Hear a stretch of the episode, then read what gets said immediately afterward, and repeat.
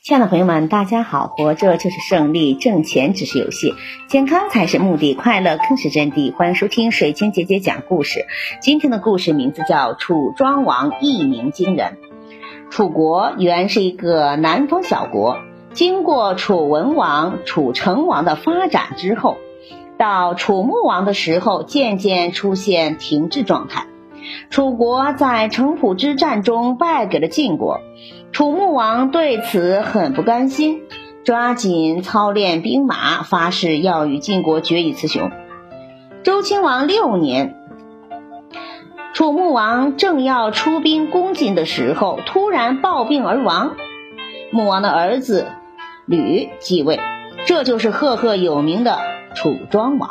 然而，楚庄王刚刚继位的时候，并不像一个明君。继位三年了，他整天只知道打猎喝酒，不理政事，还在门口挂起了一块大牌子，上面写着“觐见者杀无赦”。而这个时候，晋国又重新会盟诸侯，约定了盟约，随即。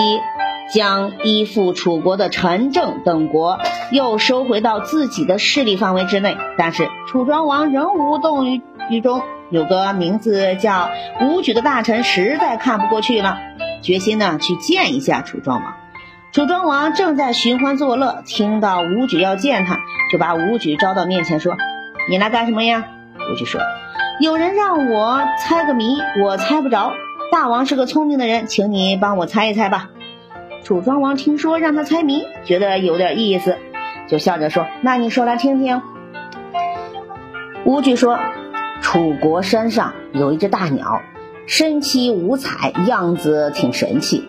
可是，一停三年不飞也不叫，这是什么鸟呢？”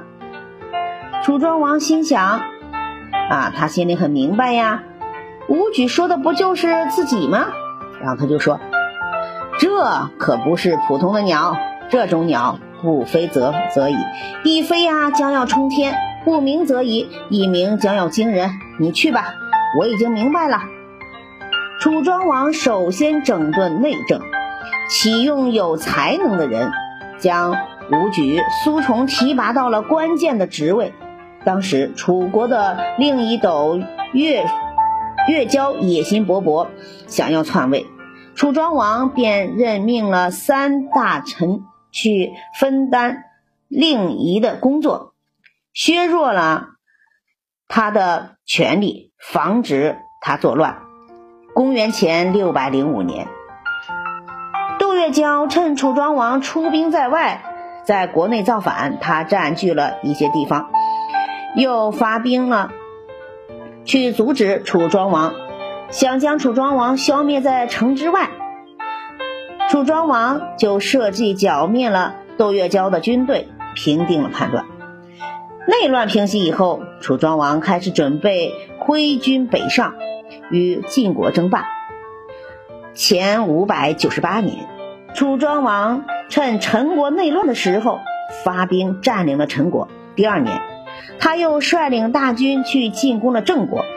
陈国、郑国全是依附于晋国的小国，楚国进攻了陈国、郑国，就是向晋国挑战。晋国自然不甘示弱呀。同年夏天，晋景公命荀林复为大将，并且呢，让他的孙子担任起副将，统领六百辆兵车去支援郑国。结果。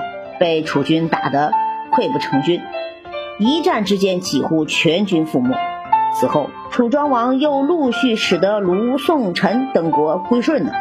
他继齐桓公、晋文公、秦穆公之后，又当上了霸主。楚庄王前后统治了楚国二十三年，使楚国强盛一时。感谢收听，再见。